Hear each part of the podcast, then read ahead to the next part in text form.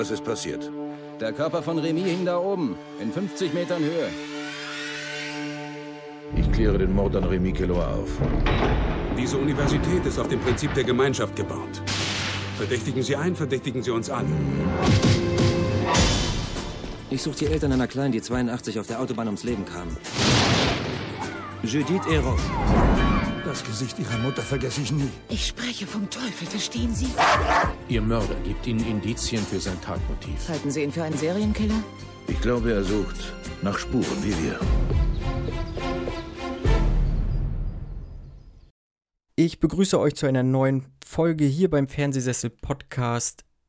Wir haben heute wieder einen wunderbaren Gast zu hier in unserem Podcast und zwar den Flo. Hallo Flo.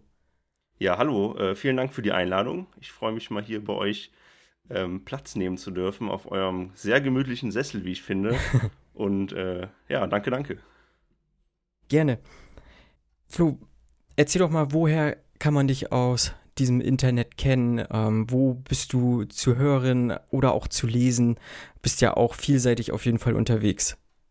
Genau, also vielleicht gibt es ja da draußen sogar schon den oder die ein oder andere, die meine äh, Stimme schon mal irgendwo im, du hast es gerade gesagt, in den Weiten des Internets gehört mhm. haben. Nein, also ganz so viel komme ich jetzt auch nicht rum. Äh, ich habe auch einen eigenen Filmpodcast, Popcorn und Nachos heißt der. Ähm, den betreibe ich jetzt seit, ja, mit, müssten mittlerweile auch schon drei Jahre sein, 2018, Ende 2018. Das mache ich zusammen mit dem lieben Mike, dem lieben Bernd und mittlerweile auch dem lieben Tobi. Wir sind also auch eine Viererrunde, mhm. so wie ihr das ja auch seid. Jo. Und ähm, genau, dort haben wir ein Hauptformat, unserem Podcast. Da sind wir mittlerweile schon bei ja, mehr als 50 Episoden, wo wir immer über einen Film ausführlich sprechen. Und dann gibt es noch so zwei, drei Nebenformate. Da nehmen wir uns dann manchmal ganze Filmografien vor oder mhm. nehmen uns äh, komplette Filmreihen vor. Genau, also da bin ich zu hören und zu lesen kann man mich ähm, im Moment tatsächlich gar nicht mehr so richtig. Ich habe früher mal für die Kollegen von Filmtoast hin und wieder mhm. äh, Rezensionen geschrieben und bin da jetzt auch ab und an meinem Podcast zu hören. Genau. Okay. Ja, es reicht auch, ne? Also man kommt, kommt ja viel rum und so und dann äh, hat man ja auch ab und zu halt so Gastspiele halt so, ne? Genau, ja. Und ich glaube, das reicht dann auch oftmals, ne? Ja, auf jeden Fall. Man muss ja auch immer versuchen, sich so ein bisschen, das habe ich jetzt auch die letzten Monate und Jahre gemerkt, äh, gerade in dieser Filmbubble soll man sich ja auch schon immer so ein bisschen ins Rampenlicht irgendwie spielen und muss ja schon irgendwie sichtbar bleiben, mhm. ähm, weil da ja doch immer sehr, sehr viel nachkommt und mhm. ähm, ich meine, du, du wirst es selber wissen. Äh, mittlerweile gibt es da ja Filmpodcasts wie Sand am Meer, aber am Ende des Tages, und ich glaube, das gilt ja auch für euch, äh, also wir machen das ja auch einfach vor allem aus Spaß an der Freude und weil wir Bock haben, über Filme zu sprechen und ähm, ja, genau. Ja, auf jeden Fall. Also ich glaube, so gerade dieser Austausch und äh, man, man nimmt ja auch immer irgendwie was mit und ich selber höre ja auch haufenweise Podcasts und gerade jetzt irgendwie so thematisch halt im Film- und Serienbereich und ich finde das immer wieder bereichernd. Also ich will ja auch gar nicht sagen, dass es, äh, keine Ahnung, von mir aus soll es hunderte von diesen Podcasts geben. Voll, ich ja. höre die, die ich äh, gerne höre und äh, die mir irgendwo Mehrwert geben oder sowas und äh, ich sag mal, wenn euer Podcast das halt tut, so alles cool, genauso wie bei uns, so wenn, wenn wir irgendwie Leuten halt irgendeinen Mehrwert geben oder irgendwie, und keine Ahnung, ich meine, manchmal ist es ja auch so, dann kriegst du eine Nachricht, hab den und den Film gesehen und ähm, das war mega, hat mir sehr gut gefallen oder sowas und das freut einen dann ja auch auf jeden Fall, ne? Ja, absolut. Ähm, also du hast gerade schon richtig gesagt, ich äh, bin da auch total, ich höre auch so viele Filmpodcasts und äh, erwische mich auch heute noch immer, wie ich mhm. ja gefühlt jeden Tag neue Podcasts entdecke, auf die ich Bock habe. Also das ist äh, ja ist schon ist schon schön. Ja, auf jeden soll Fall. man ja auch nicht äh, genau ja. Ja, du hast heute zwei Filme mitgebracht, eine eine Reihe sozusagen, die purpurnen Flüsse 1 und 2, sag ich jetzt einfach mal. Warum hast du dich für diese Filme entschieden? Genau, du hast mich ja ähm, vor einigen Wochen gefragt, ob ich nicht Lust hatte, bei euch irgendwie mhm. mal ähm, aufzutreten und ob ich nicht direkt auch Filme mitbringen könnte. Und da habe ich natürlich äh, überlegt und dachte mir, ja, auf jeden Fall, habe ich Bock drauf und habe dann tatsächlich gar nicht so lange überlegt, um auf diese beiden Filme zu kommen, weil das doch Filme sind, ähm, ja, es gibt, das habe ich auch schon in vielen anderen Formaten erzählt, äh, das wird bei dir wahrscheinlich auch nicht anders sein. Man hat so eine Handvoll oder auch zwei Hände voll Filme aus seiner Jugendzeit, so mhm. mit 15, 16, 17, die man mit Kumpels geguckt hat. Äh, ich zähle da sieben von Fincher zu, ich zähle da äh, Fight Club zu und da zähle ich eben auch zumindest den ersten Purpurn Flüsse dazu. Der ist damals so in diese, ja, in diese Riege irgendwie mit reingefallen und ähm, sind einfach zwei Filme, die ich mir echt gerne angucke. Mhm. Ähm, wir werden ja wahrscheinlich dann gleich so ein bisschen ausarbeiten, was für Aspekte mir da besonders dran gefallen. Aber das sind einfach zwei Filme, die ja einen Platz in meinem Herzen haben. Und ich hatte ehrlich gesagt ein bisschen Angst äh, jetzt von einem neuen Rewatch, weil das, dann ist es ja doch oftmals so, dass dann solche Filme gar nicht mehr so gut gealtert sind. Ja, und ja. Ähm, ja, ich habe mich auch hier ein bisschen schwer getan, möchte aber nicht zu viel vorwegnehmen, aber äh, freue mich auf jeden Fall, äh, mit dir jetzt darüber zu sprechen. Ja. Ja, äh, ich fand die Auswahl auf jeden Fall auch spannend. Ich habe den hab Popunen Flüsse auch e, vor Ewigkeiten gesehen, halt, keine Ahnung, in meiner Jugendzeit äh, und mochte den ersten sehr, den zweiten äh, nicht so ganz. Da kommen wir, glaube ich, dann auch noch mal dazu, wie es halt heute wirklich so bei mir jetzt äh, ist und äh, die Purpurnen Flüsse war für mich so tatsächlich damals so ein bisschen so dieser Türöffner fürs französische Kino oder für den französischen Film ich sag mal, der erste Teil kam 2000. Wie alt war ich? 2000. Ich muss gewesen sein 14? Kann das mhm. hinkommen? Ja, doch. Ja, irgendwie so Pi mal Daumen, glaube ich, so 14 Jahre alt. Und mit 14 werde ich den nicht gesehen haben, irgendwann auf DVD, also mit 16 so richtig. Und dann kann dann halt so, äh, halt so Knaller wie, wie, wie Le Hain halt mit dazu, was ja auch von Mathieu Kassowitz ist, oder äh, generell Jean Reno hat ja, hat ja das französische Kino ja auch sehr geprägt und auch Vincent Cassel oder so, ne? Ich weiß nicht, hast du vielleicht noch so ein, zwei Filme aus, aus dem französischen Kino, wo du sagst, die guckst du dir auch ganz gerne mal an?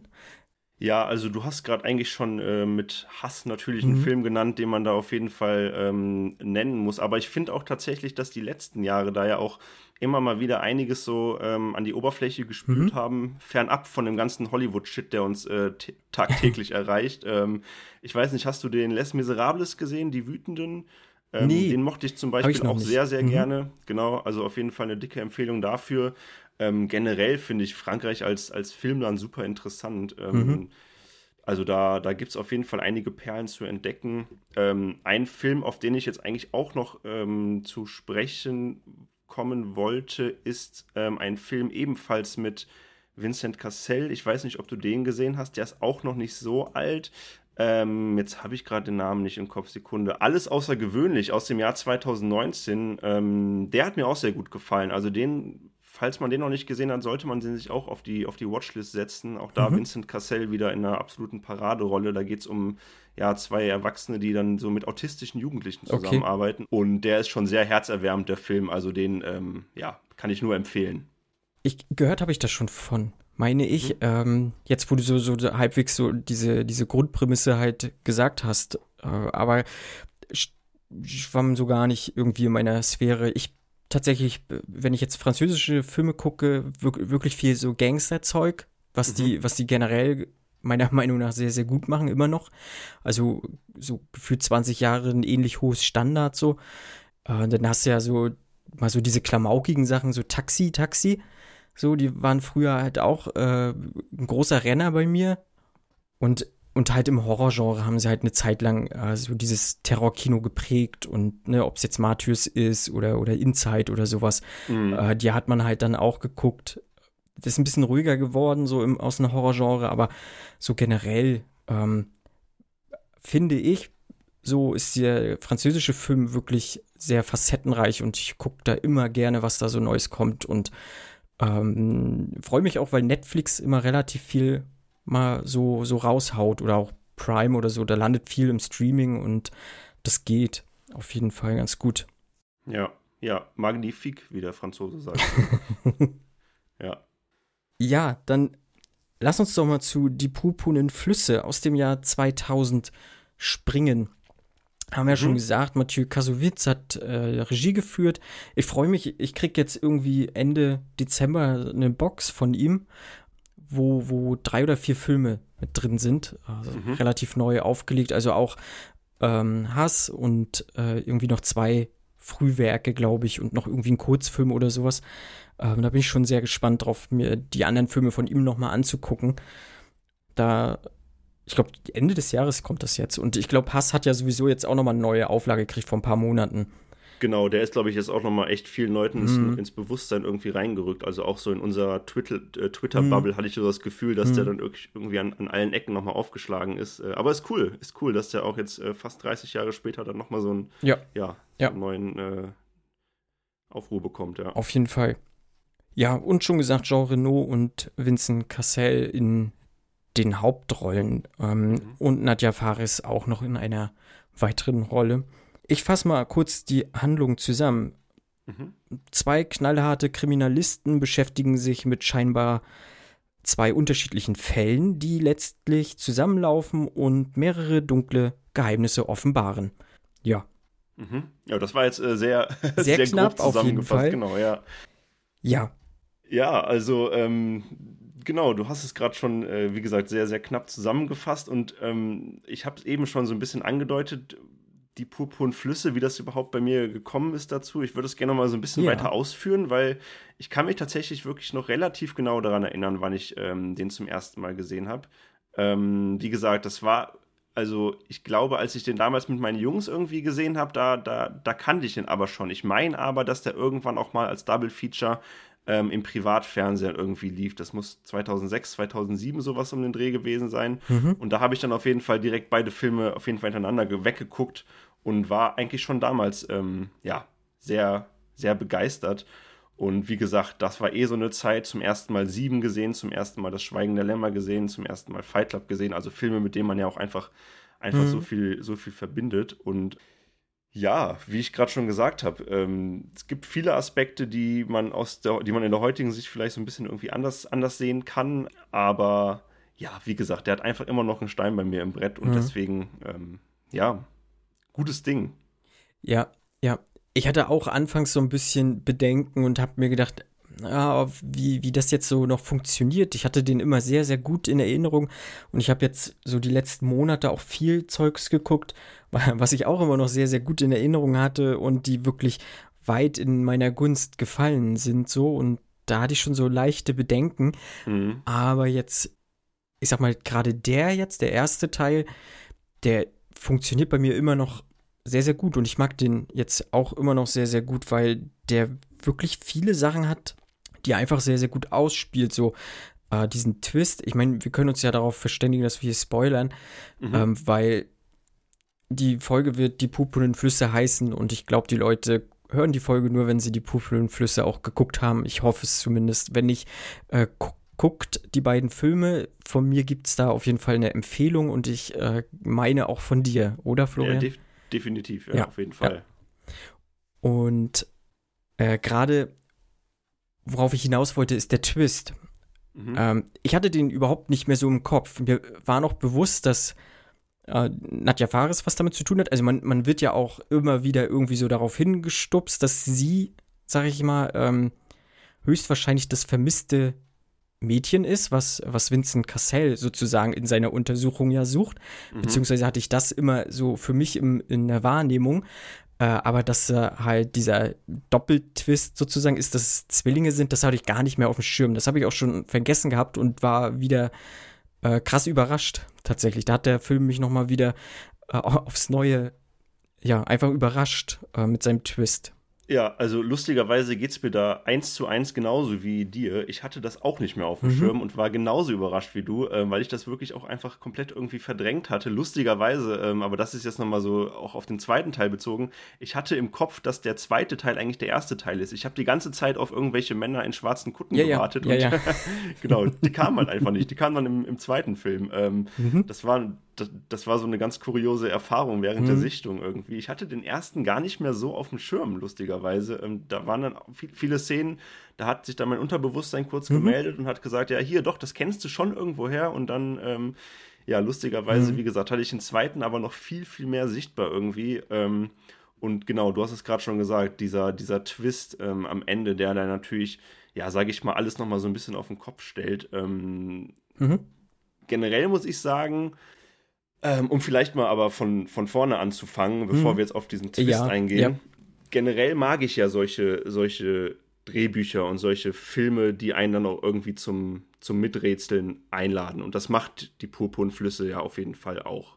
Hm. Also man kann natürlich irgendwie von vornherein sagen, okay, damit tut es sich irgendwie ein Film auch immer relativ leicht, ähm, drapieren hier und da einfach ein paar Leichen und geben halt dann dir Stück für Stück immer so ein bisschen häppchenweise Mhm. Hinweise, was denn jetzt eigentlich so dahinter steckt. Und ganz so einfach ist es dann aber, glaube ich, nicht, weil, und ich glaube, das macht die Purpurnflüsse dann auch vielleicht aus, ähm, die Gefahr ja immer wieder irgendwie besteht, dass du dann auch als, als Zuschauer das, das Interesse daran verlierst. Ähm, bestes Beispiel ist für mich da, ich weiß nicht, ob du den gesehen hast, das Mord im Orient Express Nee, habe ich, von hab ich noch nicht gesehen. Hm. 17, ja, lass die Finger davon. Also, ähm, den musste ich, glaube ich, zweimal neu anfangen und dann habe ich mich am Ende da wirklich durchgequält, weil Mhm. du hast dann natürlich auch im ersten Moment die Frage, okay, was ist passiert, aber es hat mich halt einfach wirklich irgendwann überhaupt nicht mehr interessiert. Und das ist mir bei Die Purpurnflüsse, wie gesagt, eben nicht passiert. Ich wollte halt schon wissen, was es dann mit diesen ganzen Morden auf sich hat. Mhm. Und innerhalb des Films, du hast es gerade schon gesagt, gibt es dann ja auch immer wieder so kleinere Twists. Also wir haben natürlich den großen Twist am Ende, aber es gibt immer wieder kleinere Twists, die mich dann auch bei Laune gehalten haben. Und ähm, ich war einfach wirklich die ganze Zeit involviert und wollte halt einfach wissen, was da passiert. Und als, als Gesamtpaket, jetzt im Zusammenspiel, vor allem dann auch mit, mit dem Setting und mit dem Cast, auf die wir gleich vielleicht Mhm. mal so ein bisschen eingehen können, äh, ist das für mich halt nach wie vor ein unterhaltsamer Film. Mm, Und jetzt auf das zu kommen, was du gerade gesagt hast, sorry, dass ich jetzt ein bisschen Alles. Redeschwall bin, aber, aber ich finde, und da muss ich dann vielleicht meine Nostalgie-Liebe für den Film vielleicht doch ein bisschen hinten anstellen. Gerade gegen Ende hat der Film dann doch so ein paar Stolperfallen, was du gerade so als sehr überrascht von dem Twist genannt hast. Das hatte ich, wie gesagt, auch. Aber mir, bei mir hat es eher für, ja, für ein nicht ganz so gutes Gefühl gesorgt, sagen wir mal so. Hm. Also, Ka- ja. Kannst du rausarbeiten, warum so? Oder hast du es für dich rausgearbeitet, warum du da jetzt so, nicht so ein gutes Gefühl hattest? Ich kann mir vielleicht vorstellen, äh, was, was da so äh, im, im Argen liegt, aber. Also, wie gesagt, gerade wenn es dann so irgendwie auf das, ähm, auf das Ende zugeht und wir dann auch natürlich vermeintliche Erklärungen für Ja, all das ja. bekommen, was jetzt da eben in diesem, in diesem Dorf passiert, ähm, dann war das in seiner Gesamtheit für mich auf der einen Seite gar nicht so richtig nachvollziehbar. Also ich habe da teilweise echt auch noch Fragezeichen im Kopf und konnte mir das alles gar nicht so erklären und musste mir danach tatsächlich auch auf irgendwelchen einschlägigen Forenseiten äh, anlesen, was denn da jetzt eigentlich los war. Und ich glaube, ähm, und ich habe die DVD hier rumliegen und habe mir danach auch Interviews mit Mhm. den Darstellern und den Protagonisten angeschaut. Ich glaube, das liegt vor allem auch daran, ich glaube, wir haben es jetzt noch gar nicht erwähnt, dass es ja auch eine Romanvorlage gibt und dass im Gegensatz zu dieser eben auch einige Punkte ja schlicht und weg äh, oder, oder schlicht und einfach weggelassen wurden. Also das habe ich jetzt zumindest äh, da so ein bisschen raushören können, dass teilweise ganze Figuren, äh, die sogar eine relativ relevante Rolle im Roman gespielt haben, ähm, weggelassen wurden. Und dann ist mir beim Gucken der Interviews nämlich aufgefallen, dass es nicht nur mir so ging, dass ich da irgendwie ge das Gefühl hatte, dass das nicht ganz rund ist, sondern, und das fand ich dann ganz faszinierend, dass selbst äh, Kassowitz Okay. äh, in seinem Interview gesagt hat, äh, relativ offen und ehrlich, vielleicht sogar ein bisschen zu ehrlich, dass er mit dem Film und mit dem Ende vor allem gar nicht so richtig zufrieden ist. Ähm, was vielleicht so ein bisschen auch an diesem, ja, wie gesagt, unrunden Ende irgendwie liegt. Ähm, lustigerweise auch Nadia Fares hat, Mhm. das, äh, hat das gesagt. Und ja, es waren doch sehr, sehr viele Fragen Mhm. einfach auch offen bei mir, muss ich einfach Ja, sagen. ja, habe ich mir schon gedacht, weil ähnlich ging es mir auch. Also, wie gesagt, ich war, war sehr überrascht vom, vom Twist. So, ich hatte es gar nicht mehr auf, auf, auf der Schippe so. Und generell finde ich den Twist auch, auch eigentlich ganz gut so. Aber für mich waren halt auch viele Fragezeichen. Ich meine, man kriegt so halb gar so die Erklärung hingeworfen.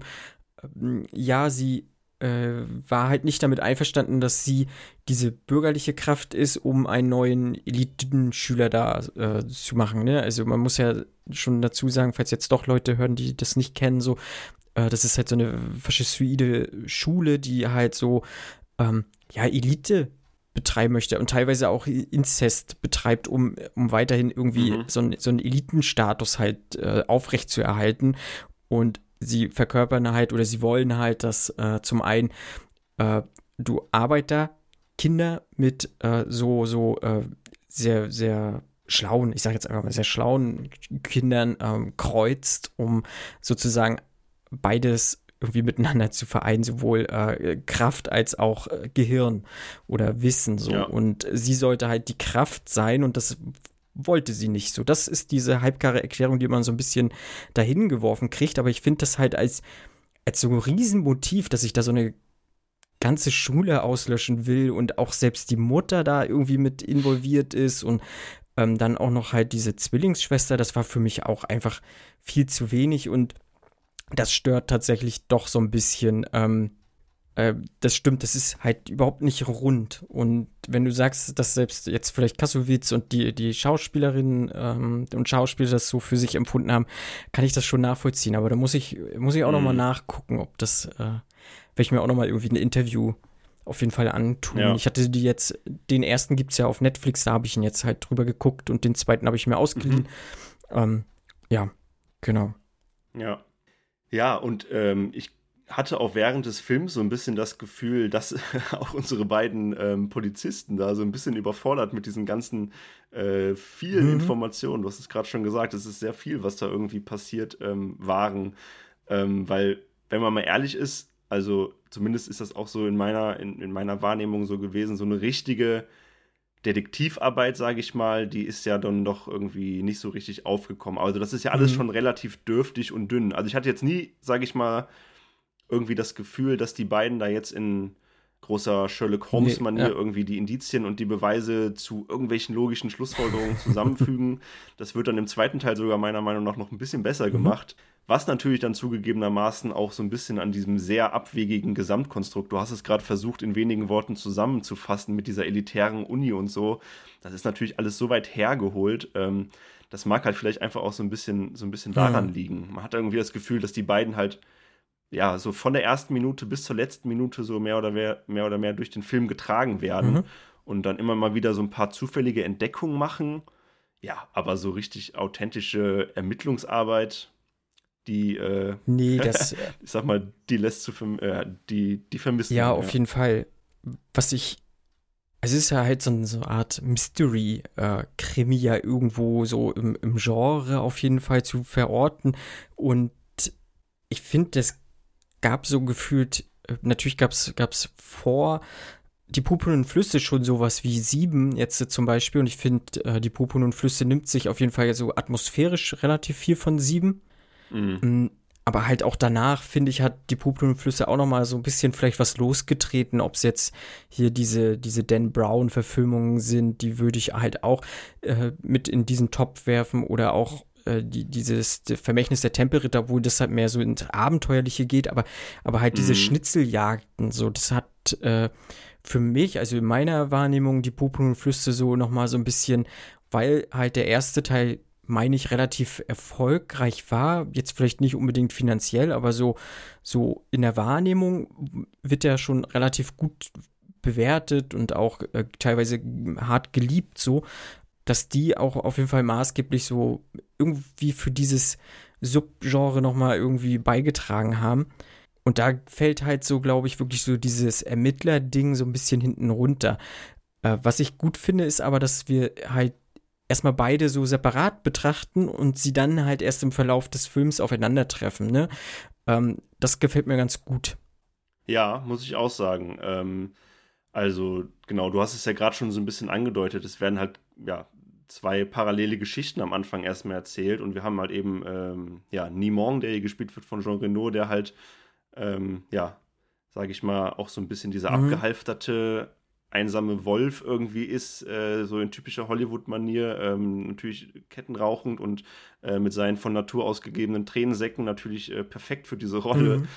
Und da irgendwie seine, seine Runde zieht und dann eben auf äh, Vincent Cassel trifft, der ja, ja, der ja irgendwie, glaube ich, ein paar hundert Kilometer weiter in so einer mhm. Provinz irgendwie ermittelt und ähm, fand ich auch, fand ich auch schön, wie das dann so zusammengeführt wurde und ähm, ich wollte gerade aber noch mal was sagen zu dem, was du noch mal gesagt hast, was mir auch beim Drehbuch und auch generell dann noch mal aufgefallen ist. Du hast gerade äh, die, die Querverweise zu den Dan Brown-Verfilmungen mhm. dann auch genannt. Ähm, bei Die purpuren Flüsse ist es ja auch so, und das ähm, erklärt oder das wie soll ich sagen, das ähm, untermauert auch nochmal die Aussage, dass äh, der Film vielleicht dann doch mehr Unterhaltungskino als wirklich Detektivarbeitskino ist, dass wir als Zuschauer ja doch auch relativ lange auf die Fährte geführt werden, dass hier irgendwelche über, äh, übernatürlichen Dinge auch eine Rolle mhm. spielen. Das ist im zweiten mhm. Teil dann ja nochmal ein bisschen krasser.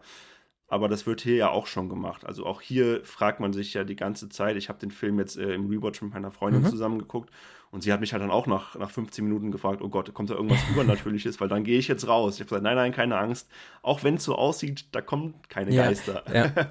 Aber man denkt es halt so ein bisschen. Und ich glaube, das ist auch nochmal so ein Anzeichen dafür, dass das ja dann schon eher ja, ein Unterhaltungsfilm mhm. ist. Und ja, man da auch vielleicht gar nicht so viel hinterfragen sollte.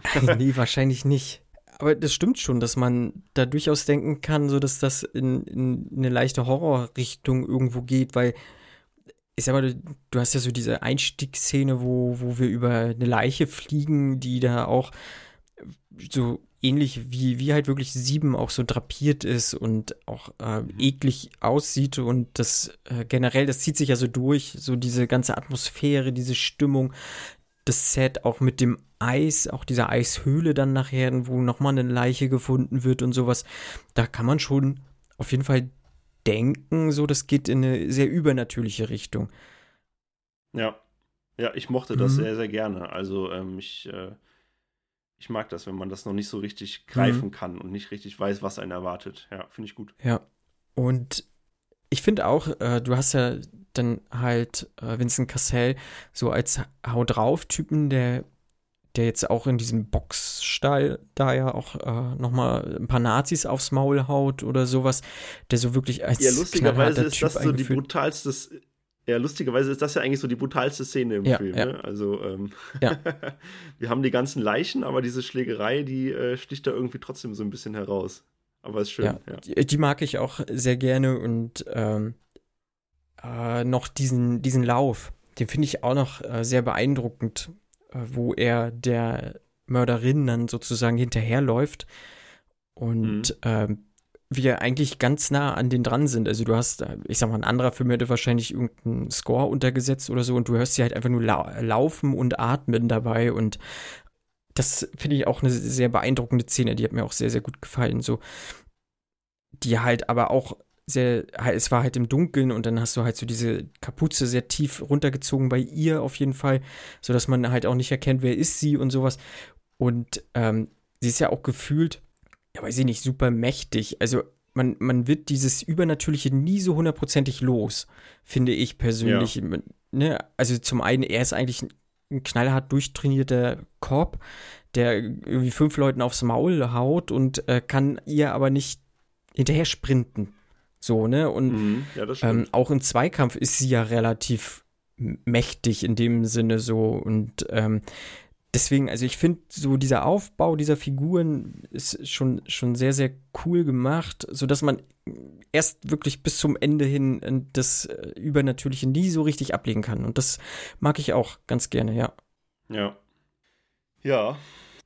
Ja, ich hatte dann noch ähm, mir die Szene mit den Hunden aufgeschrieben, wo wir äh, in die Wohnung eines Mordopfers gehen und die Hunde sozusagen ja eingesperrt sind. Äh, Jean Renault hat Angst vor den Hunden und äh, zum einen ist die halt sehr ja, ich weiß nicht, irgendwie ein bisschen, bisschen witzig, weil er halt ja als knallharter Kopf so doch sehr viel Respekt vor diesen Hunden hat und nicht so weiter will, was ja auch im zweiten Teil dann nochmal aufgegriffen wird. Und äh, ich finde, da wird halt schon so dieses, dieses äh, dieses Kreuzdenken hier, ne, weil, weil da, er arbeitet ja auch an so einer Doktorarbeit und äh, ich meine, generell macht, macht der Film ja so ein bisschen Foreshadowing auf dieses große, auf diesen großen Schluss, was da an dieser Schule überhaupt losgeht. Äh, aber da wurde es mir erst eigentlich, glaube ich, so richtig bewusst.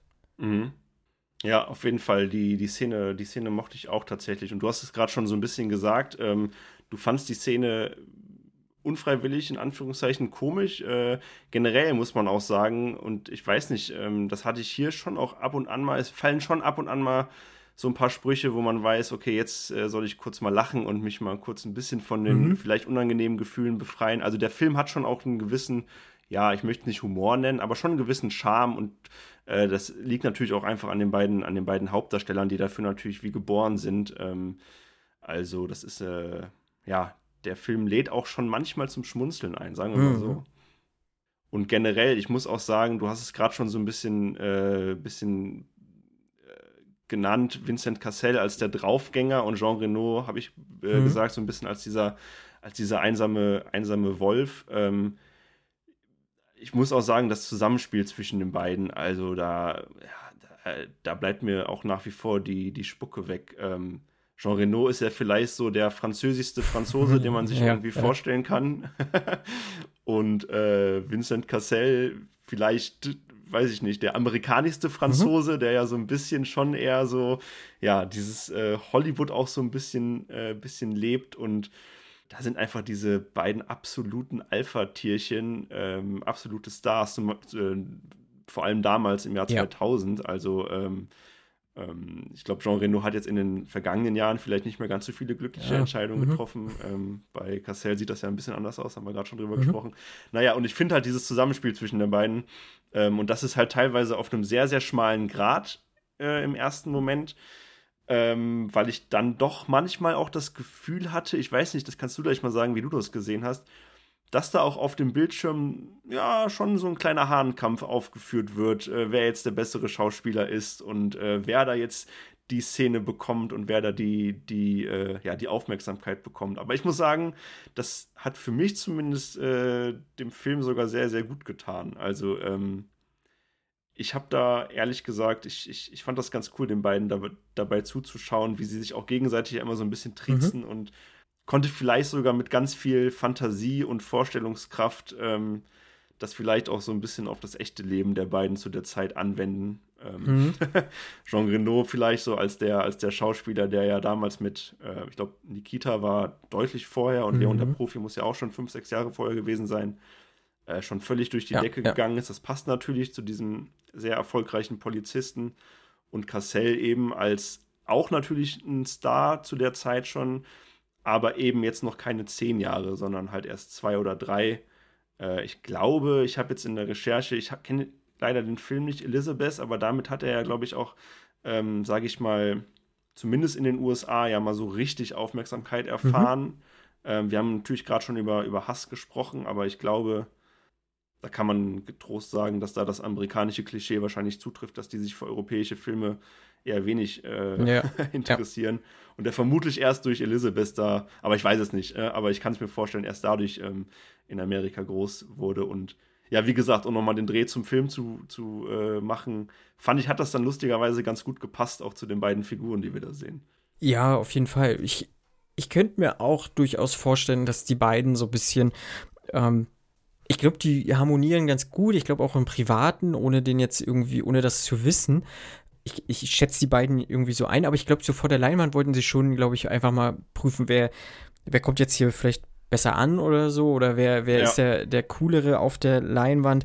Und ich glaube, das spürt man, weil die haben einfach eine unglaubliche Präsenz so auf, den, auf der Leinwand so. Und die waren halt zu dem Zeitpunkt auch äh, Peak so ihres Vermögens. Äh, hast ja schon gesagt, Jean Reno war schon so dieser französische Star einfach ich sag mal, der kam aus, kam, Godzilla war irgendwie ein paar Jahre vorher, äh, wo er mhm. mitgespielt hat, jetzt ohne den Film werten zu wollen, aber ich meine, äh, das war ein Riesending auf jeden Fall in den USA.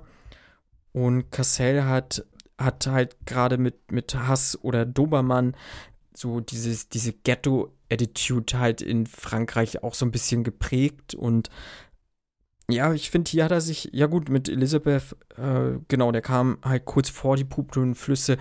Da wird er vielleicht schon auch so ein bisschen, äh, sag ich mal, ein bisschen, äh, ja, äh, Präsenz in, auf Übersee gehabt haben. Mhm. Aber ich sag mal, bei Vincent Cassell, ich sag mal, der hat dann Black Swan ja dann auch noch mal groß, also später dann äh, mitgemacht oder so.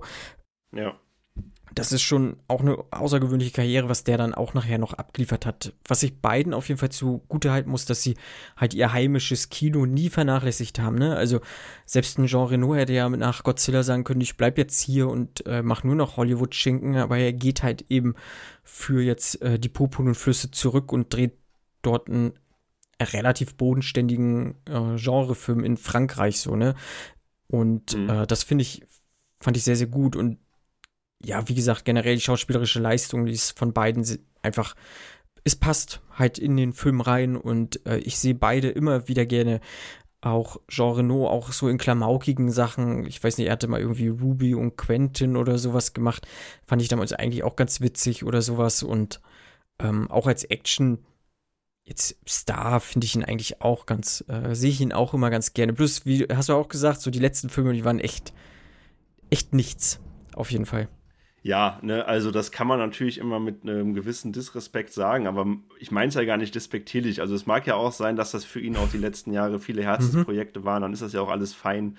Und ähm, eigentlich finde ich ja auch den Gedanken eigentlich nicht schlecht, dass Schauspieler dann ab einem gewissen Alter vielleicht auch einfach nur wirklich das machen, worauf sie Bock haben, Mhm. egal ob das jetzt äh, ein guter oder schlechter Film wird. Ähm, von daher, ich nehme es ihm nicht übel, aber klar, ich hätte, würde ihn auch heute liebend gern immer noch in größeren Ja, Rollen ja. sehen, aber ja.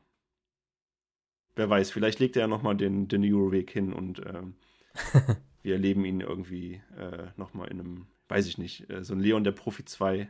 Nee, Nee, das- ja ja, Es wäre schwierig, glaube ich. das wäre schwierig, ja. Hast du noch was zu Die purpurnen Flüsse 1?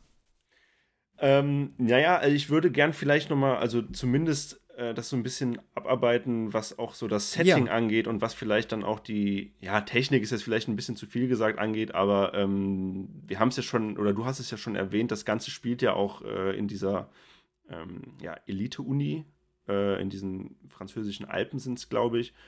Und ähm, ich muss dazu sagen, ich liebe alles, äh, was irgendwie mit Provinz, Bergen und äh, Schnee zu tun hat. Also zumindest jetzt im Film. Also im realen Leben versuche ich Schnee tatsächlich, wenn möglich, zu vermeiden. es sei denn, ich fahre in den Skiurlaub. Aber äh, in so einem Film finde ich das immer großartig und ich mag das immer.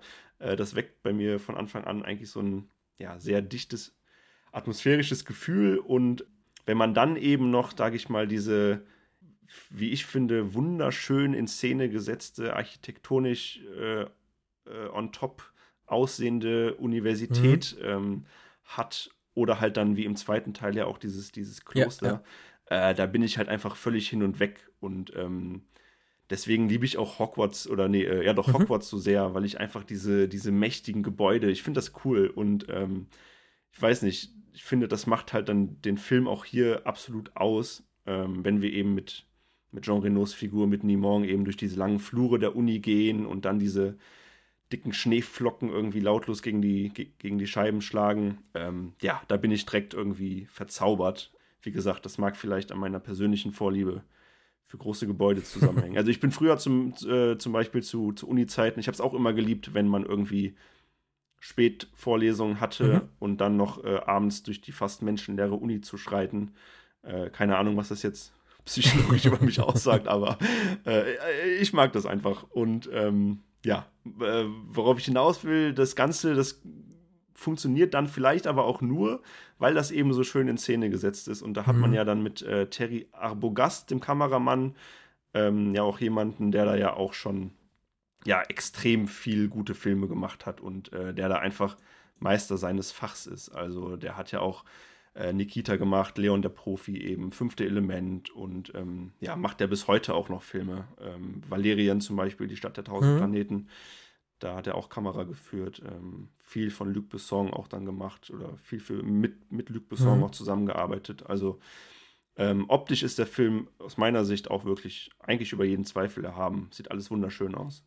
Ja, fand ich auch bemerkenswert, dass der äh, jetzt halt so nach, nach über 20 Jahren, was der Film ja inzwischen auf dem Buckel hat, halt immer noch hervorragend aussieht. Also Mhm. da war ich äh, sehr beeindruckt von. Also au- auch Ja. gerade, wie gesagt, diese, diese allererste Szene, wenn wir über diese Leiche halt schweben, so, ähm, das sieht heute noch immer sehr, sehr gut aus. Ich habe vor kurzem die, die, äh, mir die Resident Evil Filme zum Beispiel angeguckt, alle nochmal. Ähm, und der erste Teil ist auch aus dem Jahr 2000 und äh, das im Vergleich zu sehen, das ist schon, äh, schon, äh, schon sehr interessant jetzt. Ja, das glaube ich. Und ja, der sieht, sieht wirklich hervorragend aus. Und auch diese Architektur, das fällt natürlich auf. Äh, ich bin da jetzt vielleicht nicht so, so krass investiert wie du so, aber das wertet so einen Film halt einfach, glaube ich, nochmal enorm auf, wenn, wenn du halt so eine prunkvollen Gänge hast ähm, und so weiter und so fort. Ne? Das ist schon, ja, wie gesagt, dieses, dieses Beeindruckende, dieses Impulsante, was man dort dann einfach hat und das passt, passt auf jeden Fall zum Film und du hast halt draußen dann diese, diese Kälte durch, durch das Schnee oder durch das Eis und durch den Schnee und ähm, ich mag das auf jeden Fall. Ich hätte mir diesen ja. Film, glaube ich, auch kaum irgendwie anders vorstellen können. Also alles andere, ich sag mal, wie gesagt, hättest du es in der Stadt gemacht, hättest du es halt auch sieben nennen können, in dem Sinne. Ja, richtig. Das machte schon Sinn, das halt dort irgendwie spielen zu lassen. Ja. Ja, äh, auf jeden Fall. Also, Leute, guckt ihn ja. euch an. Ähm, gutes Ding. Ja, ja, wie gesagt, der, den gibt es auf, auf Netflix aktuell im im Abo auf jeden Fall. Ähm, da gibt es kaum eine Ausrede, sich den anzugucken. Ja. Ob es eine Ausrede gibt, den zweiten anzugucken, das erfahrt ihr jetzt. Jetzt ist es zu spät. Sie sind da.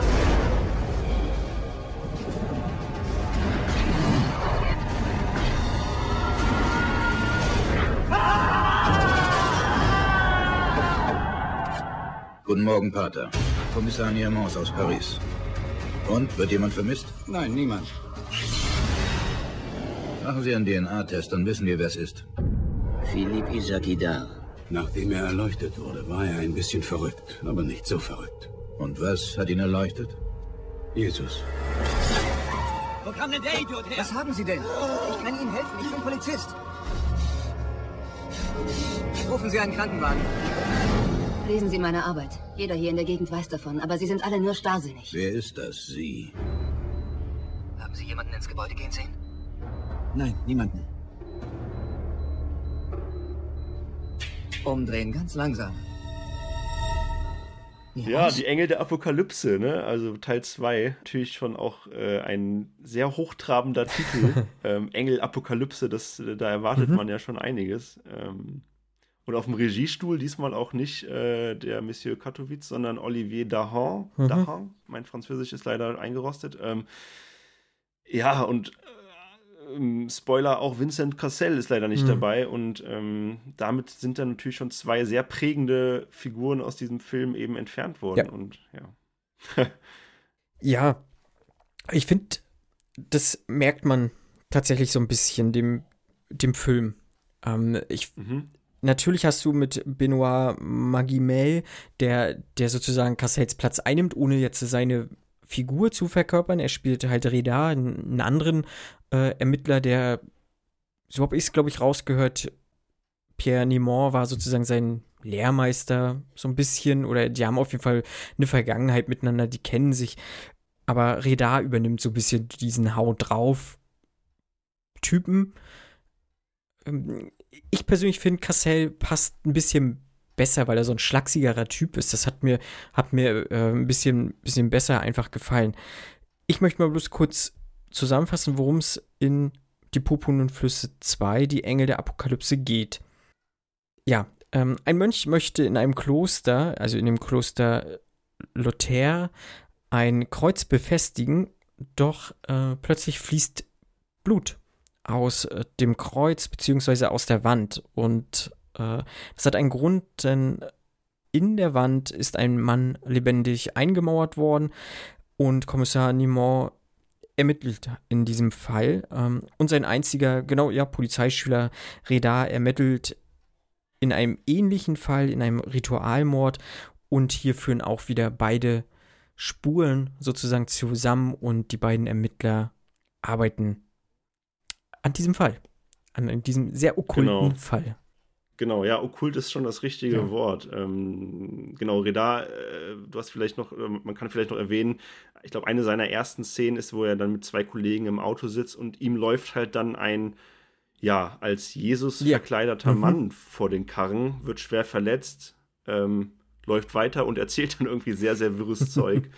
Und ähm, genau, wie du gerade schon richtig sagtest, dann ähm, ja, werden die beiden Handlungen relativ schnell zueinander geführt. Ich hatte das Gefühl, deutlich schneller als noch im ersten Teil. Ähm, ich glaube, im ersten Teil, da haben sie ja fast Ja, das war, war lange. Eine Stunde mhm. vielleicht. Genau, und hier äh, geht es dann doch relativ, relativ ähm, schnell. Und ja, du hast es äh, eigentlich genau, genau richtig gesagt. Deutlich okkulter, deutlich religiöser.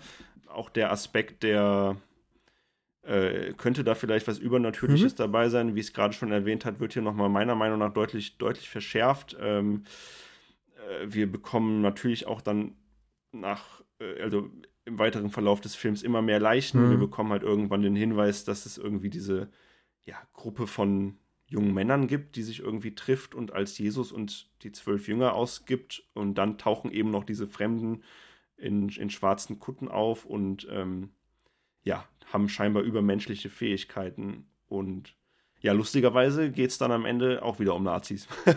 so, so, wie im ersten Teil auch. Also, um das mal so ein bisschen plump äh, zusammenzufassen. Ja.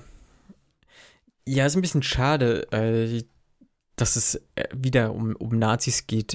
Ich weiß auch nicht, warum die da so ein, so ein äh, das jetzt so gemacht haben. Ich, man hätte es halt auch einfach als religiöse Fanatiker einfach abstimmen können. Wäre, glaube ich, auch ganz gut ja. gewesen.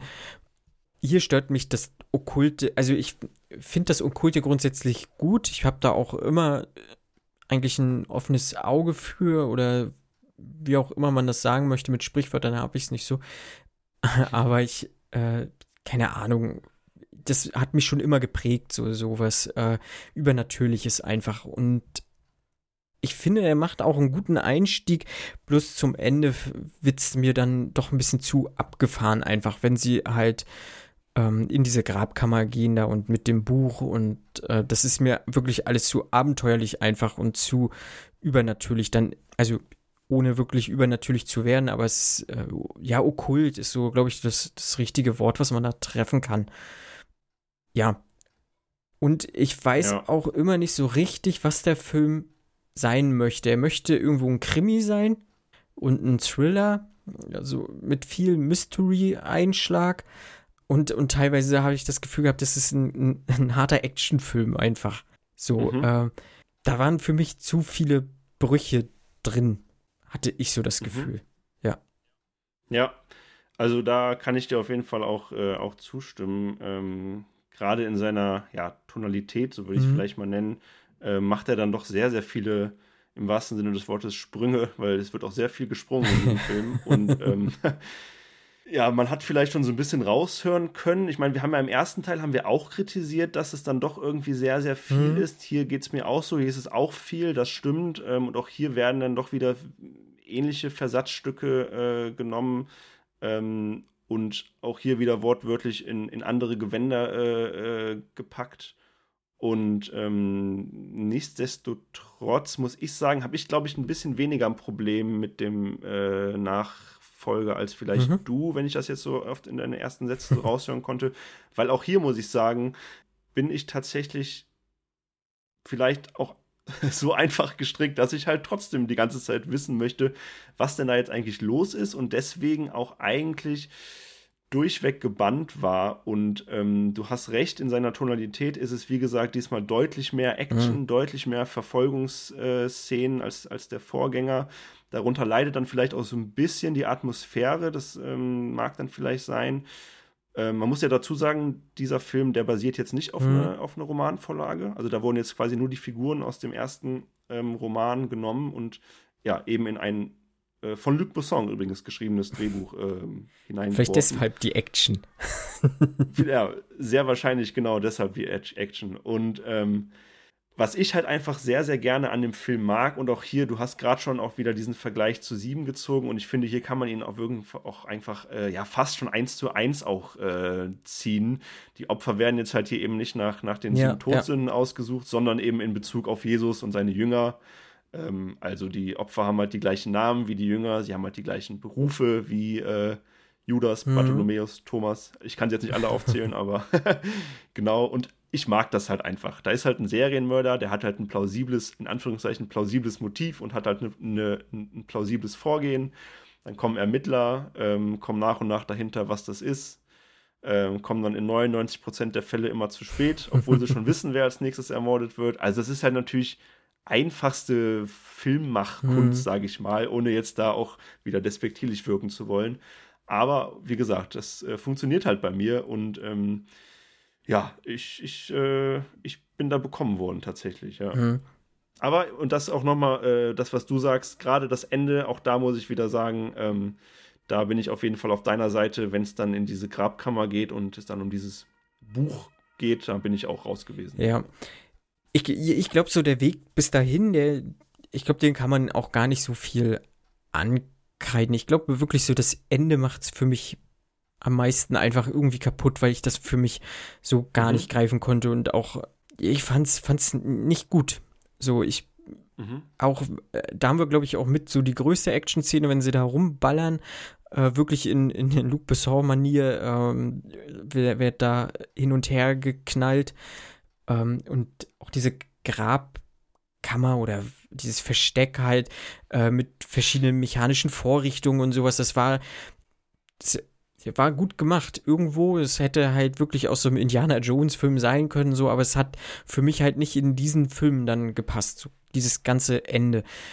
Ich finde so die Geschichte grundsätzlich, wo ich sage, so, ich habe da halt diese zwölf Jünger und Jesus, die bilden halt irgend so eine komische Sekte und die werden halt ermordet, weil damit was die das jüngste Gericht eigentlich keine Ahnung, ich bin da nicht so mhm. äh, fest äh, verankert in der Religion, aber sie haben halt ein Motiv erstmal, das ist okay und ähm, das kann ich denen auch nicht ankreiden. Aber ja, irgendwie der gerade im Vergleich zum ersten äh, fällt für mich jetzt so der zweite Teil nochmal ein, ein ganz schönes Stück ab. Halt und ja. ja. Und ich hätte nie gedacht, dass ich diesen Satz mal sage, aber ich glaube, man hätte hier sehr gut auf Christopher Lee ja, verzichten ja. können, oder? Mhm. Also. Auf jeden Fall. Bei aller Liebe und äh, natürlich bei allem äh, Respekt für sein Werk, aber ich finde, seine Rolle, die ist leider wirklich, ja, eigentlich das Hauptproblem mhm. dann auch. Du hast es gerade schon gesagt, weil er ist ja eben dann, äh, ja, die, die Schlüsselfigur, mhm. wenn es dann eben in dieses Finale geht und da bin ich bei dir. Man hätte sich darauf beschränken sollen, dass es da eben vielleicht diese Männer in den schwarzen Kutten gibt und die vielleicht irgendein äh, nicht ganz so weltbewegendes Motiv irgendwie haben, diese anderen äh, Männer irgendwie umzubringen. Und damit wäre auch gut gewesen. Aber mhm. ähm, da, da, da, gebe ich dir recht. Ähm, Christopher Lee ist hier leider äh, verschenkt. Ja, ja sehe ich auch so.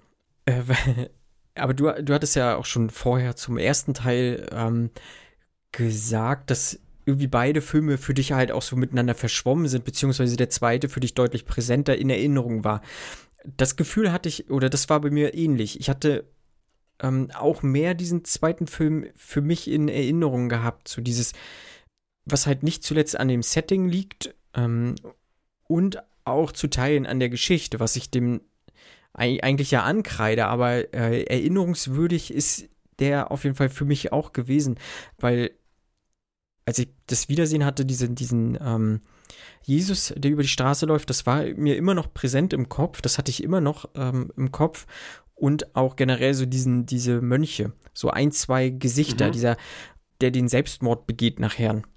Ja. Der, der war immer noch sehr präsent in meinem Kopf, obwohl ich den Film bestimmt, weiß ich nicht, 12, 13 Jahre nicht gesehen habe oder sowas.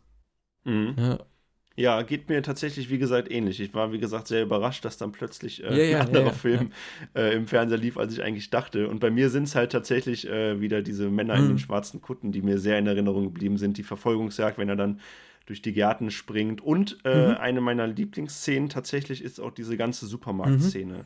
Ja, wo eben genau das passiert, was ich gerade angedeutet habe. Sie haben eigentlich schon das nächste Opfer und äh, können es eigentlich retten, aber sie kommen natürlich ein paar Sekunden zu spät und das alles mochte ich sehr, sehr gerne. Ja. Ja, ja ich muss beim zweiten so ein bisschen sagen, schade. Für, obwohl der zweite jetzt so, so erinnerungswürdige Momente hat, äh, sind es aber für mich jetzt persönlich keine zehn, wie jetzt aus dem ersten Teil, die ich wirklich hervorragend finde. Ne? Ähm, da, da fehlt so, so ein Lauf, habe ich hier nicht. Ich habe mich so ein, so ein so eine Szene im, im Boxclub. Natürlich habe ich hier diese Supermarktszene, die fand ich auch sehr gut aber das war mir ein bisschen zu abgedreht dann, weil, weil du ja diese Mönche hast, die, ja weiß ich nicht, die gefühlt Superkräfte haben und das irgendwie mit allen einfach aufnehmen können und äh, das war, mhm. es wird ja später erklärt, warum und so, aber für mich passt das manchmal irgendwie nicht so. Ich mag dann, ich glaube, ich hätte mir so einen bodenständigeren Film eher gewünscht mit diesem Setting. So, ne, wie gesagt, nimm, mhm. nimm diese Supermönche weg und das Ende und ich glaube, das wäre ein richtig guter Film geworden, so in meiner, also für mich halt einfach. Mhm. Ja. Ja, ich äh, muss da schweren Herzens eigentlich mitgehen, will es eigentlich nicht, aber du hast natürlich recht, du hast natürlich recht, man muss da einfach Abstriche machen und man muss sich einfach man muss dann auch einfach, äh, gerade wenn es dann auch auf die, um die Auflösung geht, du hast es gerade schon angedeutet, die Superkräfte, wie das dann auch erklärt wird, das ist natürlich so völlig mhm. Hanebüchen und an den Haaren herbeigezogen. Ähm, ja, wie gesagt, ich kann darüber hinwegsehen, aber äh, kann da jeden zu 100% verstehen, wenn er sagt, uff, nee, äh, das ist jetzt alles viel zu wild und äh, ja so so würde ich auch nicht mal gehen ich gehe relativ versöhnlich trotzdem mit dem Film raus weil mhm.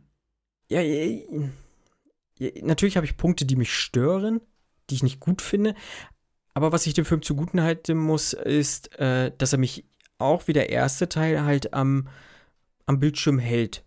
So, er, mhm. er unterhält auf eine gewisse Art und Weise. Er, er ist auch spannend. Man möchte wissen, was passiert da, warum passiert das, äh, äh, was lassen sie sich hier einfallen und so. Also, so generell ist das immer noch ein, ein guter Krimi.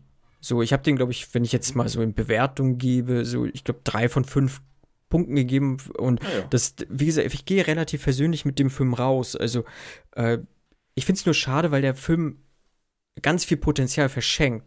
So, weil, mhm. weil da wirklich viele Stücke, Versatzstücke drin sind, die ich mag und auf die man aufbauen hätte können. Ähm, Natürlich bin ich nicht in der Lage, Luc Besson zu erklären, wie man ein Drehbuch schreibt. Das möchte ich auch nicht. Aber äh, ich finde es ein bisschen schade, ein bisschen verschenktes Potenzial einfach bei dem Film. Es hat der erste noch einen Ticken besser oder deutlich besser gemacht. Und hier ist so ein bisschen, fällt so ein bisschen ab. Ich glaube, das hätte eine richtig gute, ja. ein richtig gutes Duo einfach sein können. So ein du Double Feature, so, so ein bisschen schade, so das, und dann gerade so das Ende, was, was für mich halt gar nicht hinhaut. So, ne, damit mhm. endet es dann halt leider. Ja. Ja, ich glaube, äh, der Ausdruck verschenktes Potenzial, der trifft eigentlich so äh, den Nagel auf den Kopf oder den Nagel im Kreuz, wie auch immer. Ähm, also, ich glaube, damit hast du es eigentlich auf den Punkt gebracht. Also, da ist wirklich, ich sehe auch das mhm. Potenzial, mhm. was vorhanden ist. Wie gesagt, bei mir, ich konnte da sagen, ja, ja passt ja. trotzdem immer noch alles sehr, sehr gut für mich und ich habe da Bock drauf. Und, ähm, aber ja, ich sehe das auch und ja, ja gehe da, geh da mit dir. Äh, ich habe es jetzt ein bisschen höher bewertet. Ist natürlich auch so ein bisschen dieser Nostalgiefaktor, ja, ja. der da bei mir einfach mitspielt. Ähm, aber am Ende des Tages glaube ich, wenn ich das so ein bisschen raushöre, jetzt auch, äh, dass du jetzt trotzdem nicht sagen würdest, dass man sich diesen Film auf gar keinen Fall angucken soll. Nein, auf kein, also wie formuliert man das? Nein, äh, das. Nein, auf gar keinen Fall. man, man sollte ja. sich diesen Film ruhig angucken und es funktioniert auch gut im Double, im Double Feature auf jeden Fall. So, bloß das, wie gesagt, das Ende, das hat mich dann halt so ein bisschen zurückgelassen, hat mich nicht so ganz abgeholt. Ich würde die Filme auch definitiv nochmal zusammenhängend irgendwie gucken. Also da bin ich, ähm, muss ich, das muss ich den Film geben. Ob sie dann in zehn Jahren nochmal wieder so gut funktionieren wie heute, weiß ich nicht. Ich hoffe es aber tatsächlich. Also eigentlich mag ich den ersten sehr, sehr gerne und den zweiten, den finde ich okay. Ja. Mhm. Genau, und, ähm, und, und, auch um das vielleicht nochmal so ein bisschen von der To-Do-Liste abzuhaken mhm. oder von der Checkliste, von der Podcast, äh, von der Film-Podcast-Checkliste, die Lauflängen beider Filme, die sind ja auch absolut äh, ja. human. Also der erste geht, glaube ich, 1,45, eine Stunde 45 und der zweite geht, glaube ich, ein bisschen mehr als anderthalb Stunden. Also ähm, auch das sollte kein Hindernis sein. Da hat man jetzt keine Riesenbretterform oder keine, ja, wie sagt man, ich bin auch nicht so gut in Sprichworten, aber man hat jetzt da keine großen Brocken, mhm. ähm, die man da jetzt irgendwie durchhalten muss oder so. Das ist auch relativ schnell weg. Mhm. Ich weiß, es gibt äh, eine Serie, die Popon und Flüsse. Hast du da mal reingeguckt? Nee, ähm, ich habe auch gehört, dass die sehr, sehr, sehr Ach schlecht so. sein soll. Habe das jetzt allerdings auch erst in der Recherche jetzt hier im Gespräch mit dir erfahren, dass es da eine Serie gibt. Ähm, mein Interesse ist trotzdem geweckt, obwohl ich diese negativen Kritiken mhm. gelesen habe, weil ich zumindest gerne wissen möchte, was sie da okay. irgendwie auf die Beine gestellt haben. Ich werde mal gucken, ob ich mir da irgendwie die erste oder zwei, die ersten zwei Folgen irgendwie besorgen kann oder ich glaube ähm, die, wo auch immer man das vielleicht. Ich glaube die kann. erste Staffel, meine ich, gibt's auf Netflix. Äh, es gibt aber, ah, glaube ich, sogar okay. drei Staffeln, wenn mich nicht alles täuscht. Ich glaube, es kann sein, dass die sogar irgendwo auf irgendeiner öffentlich-rechtlichen Mediathek zu finden sind. Ah, okay. Ja, dann ist mein Abendprogramm für heute ja schon safe. Ich ja, traue mich cool. noch nicht so ganz da reinzugucken. Ich äh, kann es ja mal dann gerne schreiben, wie ja, die ich, ersten beiden Folgen Ich gebe Rückmeldung. Genau. Ja, das ja. mache ich. Ähm, ja, sehr gut. Hast du noch was zu, zu den beiden Filmen? Nee, ich glaube, ich bin meine Punkte losgeworden und ähm, bin froh, dass, äh, dass die Filme bei dir auch so gut ankamen und ich damit, glaube ich, ja jetzt doch äh, besten Gewissens wieder nach Hause gehen kann. ähm, also von daher, ich bin, ich bin rundum zufrieden. Sehr ja. gut. Ich habe auch nichts weiter, außer dass ich dich nochmal fragen würde, wo man dich dann nochmal genau finden kann, wenn jetzt Hörerinnen und Hörer gesagt haben, oh, der Flo, der hat eigentlich ganz gute Punkte, da möchte ich mal öfter reinhören. Genau, also wie äh, am Anfang schon erwähnt, unser Podcast popcorn und nachos.de. Wir haben auch eine eigene Webseite, da kann man auf jeden Fall mal draufklicken. Äh, die ist mit allerdings noch nicht komplett mhm. aktualisiert, mhm. da äh, fehlen noch ein paar Folgen.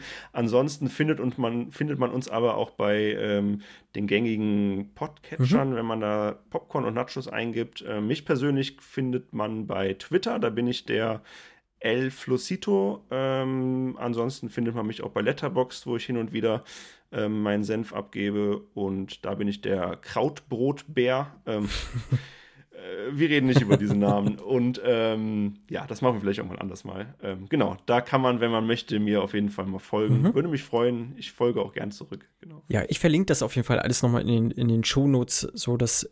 Perfekt. Perfekt. Ein, ein Klick entfernt, die Sachen dann zu ja, finden. Ja, und richte sind. auf jeden Fall Grüße an deine drei Jungs aus. Äh, ich höre euch ja auch immer äh, sehr gerne zu und ähm, ähm, ja, auf jeden Fall Grüße an die drei. Bestelle ich. Ne? Danke. Sehr gut, sehr gut. Ja, Flo, war ein sehr schönes Gespräch. Ich bedanke mich, dass du hier warst und äh, mir wieder ein, ein, ein Seherlebnis mit Die purpurnen Flüsse beschert hast. Ich glaube, sonst hätte ich mir die, Film, die beiden Filme wahrscheinlich nicht mehr angeguckt in näherer Zukunft. Ja, wunderbar, freut mich. Äh, vielen Dank nochmal für Gerne. die Einladung und äh, hoffentlich hören wir uns okay, bald ja, wieder. Das denke ich. Okay, dann verabschiede ich mich und sage Tschüss und dir gebührt das letzte Wort. Au revoir. nicht mehr auf der Schule? Und Sie? Immer noch nicht in Rente? Dieser Fall ist besonders mysteriös, deshalb haben wir Sie geholt. Die Apokalypse hat sieben Siegel. Sie verschließen das heilige Buch. Hinlegen! Oh! Nein, ich schaffe es nicht!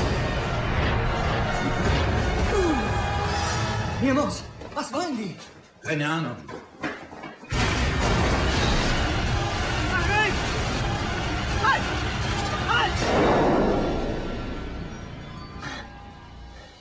Niemand darf davon wissen.